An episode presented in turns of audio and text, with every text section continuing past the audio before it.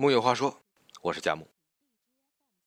我们经常听到过一句话，那就是幸福的人的幸福都是相似的，而不幸的人的不幸都各有不同。可是，在社会生活中呢，就会有人觉得别人的痛苦都没什么大不了的。为什么我们人？会对他人的痛苦想象力如此之低呢？首先，我们往往想不到，因为想象力有限，我们很难真正理解自己不曾经历过的事情。老舍曾经写过，在没有小孩的时候，一个人的世界还是未曾发现美洲的时候的。小孩使世界扩大，使隐藏着的东西都显露出来。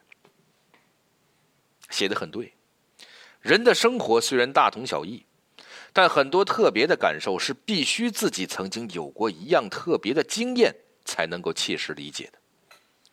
如果不曾有过一样的经验，为了贴切的想象，我们就需要一个类似的经验作为桥梁。一个从未有过孩子的人很难想象失去孩子的悲痛，但如果他曾经失去过心爱的宠物，就能在理解上更为接近。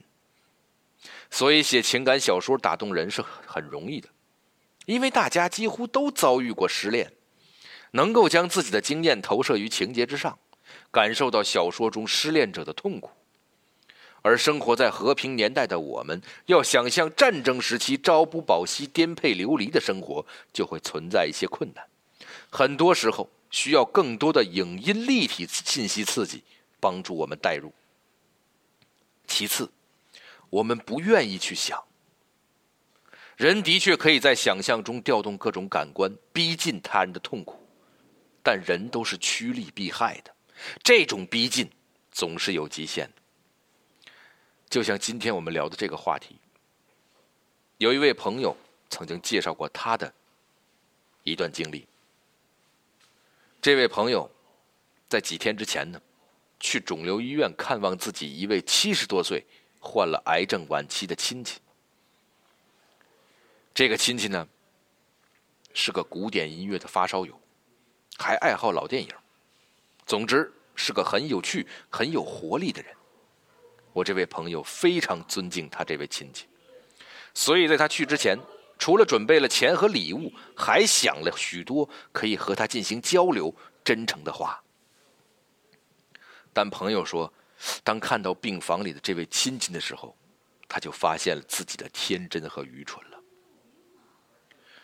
患病的亲戚躺在病床上，人瘦到了只有以前一半小，已经无法进食，靠着鼻饲蛋白质维持营养。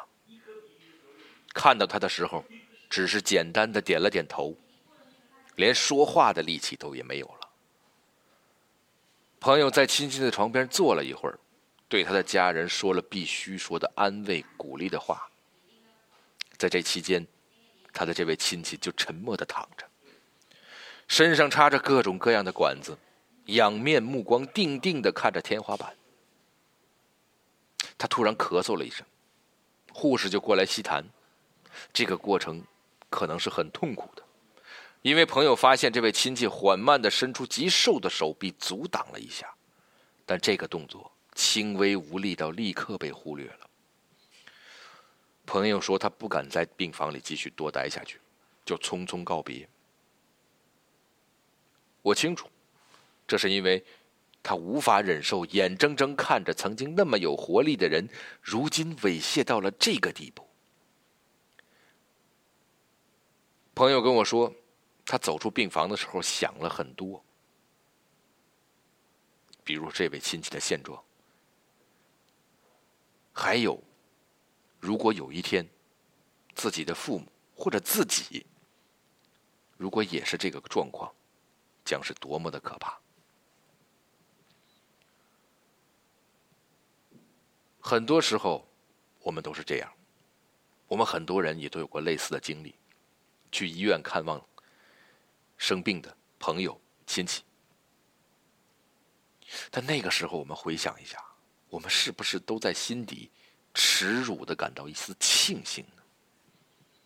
躺在病床上的不是我，也不是我最爱的人。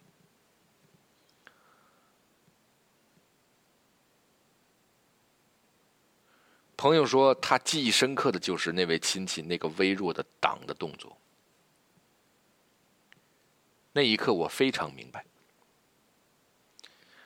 咱们设身处地、感同身受、同甘共苦，这类日常我们经常轻飘飘说出来的话，在这个时候，都会显得太荒谬、太虚伪了。如果说我们的自私，让我们从别人的不幸中得到了什么？好像主要就是关于要更用力的去追逐生活幸福感的动力。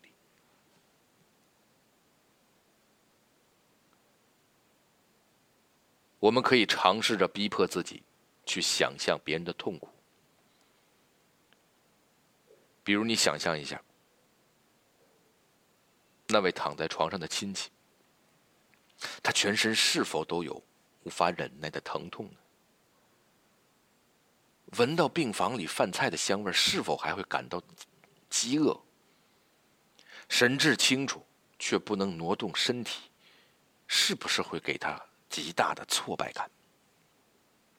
以及最重要的是，每个人的身体自己都会清楚。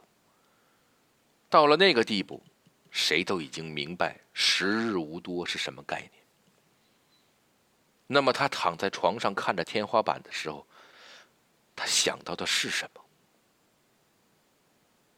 人生中是不是还有想做而来不及做的事情，想说却没有办法说的话，想要弥补的错误，或者想要得到的理解？想象的越是具体，我们就越是难过，越是无法继续下去。所以，更多的时候。我们都只能放过自己，因为太痛苦了，无法承受。最后呢，我们没有必要做到高度还原的想象。无法真正想象他人的痛苦是一种必要的、有着客观好处的理性。据说人类能够群居以及建立社会关系，一大原因是因为人类存在同理心。也就是可以感受和想象他人的情绪、情感，并对此做出反应。这种反应构成了人际关系重要的基础。按照犯罪心理学，连环杀手没有情感同理心，因此在做出残忍行为、导致他人肉体和精神创伤时，他们完全无法想象他人遭受的痛苦，不会得到任何负面的情感反馈和约束。反而能够在给予他人痛苦的时候，体会到控制者的快乐，这让他们成为人类中彻底败坏的一群人。彻底的无导致的结果是如此可怕。如果是彻底的有，即如果我们都拥有可以彻底想象他人痛苦的能力，那世界是不是会更好一点？假设心理医生能够百分之百的精微的带入病人的抑郁、躁狂、分裂；假设殡仪从业者每天都会体会几次失去亲人的痛苦；假设我们看到车祸受害者时能够精确感受他们的痛苦，承认吧，幸好我们做不到。如果真的做到了，我们会互相传染痛苦，世界必然会陷入疯狂之中。看到再痛苦的人，就精确想象到他们的痛苦，进而陪着他们痛苦，或许的确可以短暂的安慰他们，但并不能真正的帮助他们。真正有效的帮助，往往是建立在隔绝了大部分情感投射、忽略了对方痛苦的理性之上的。是心理医生，就得给病人做专业的心理咨询，给出恰当的用药和其他治疗方案。是殡仪馆从业人员。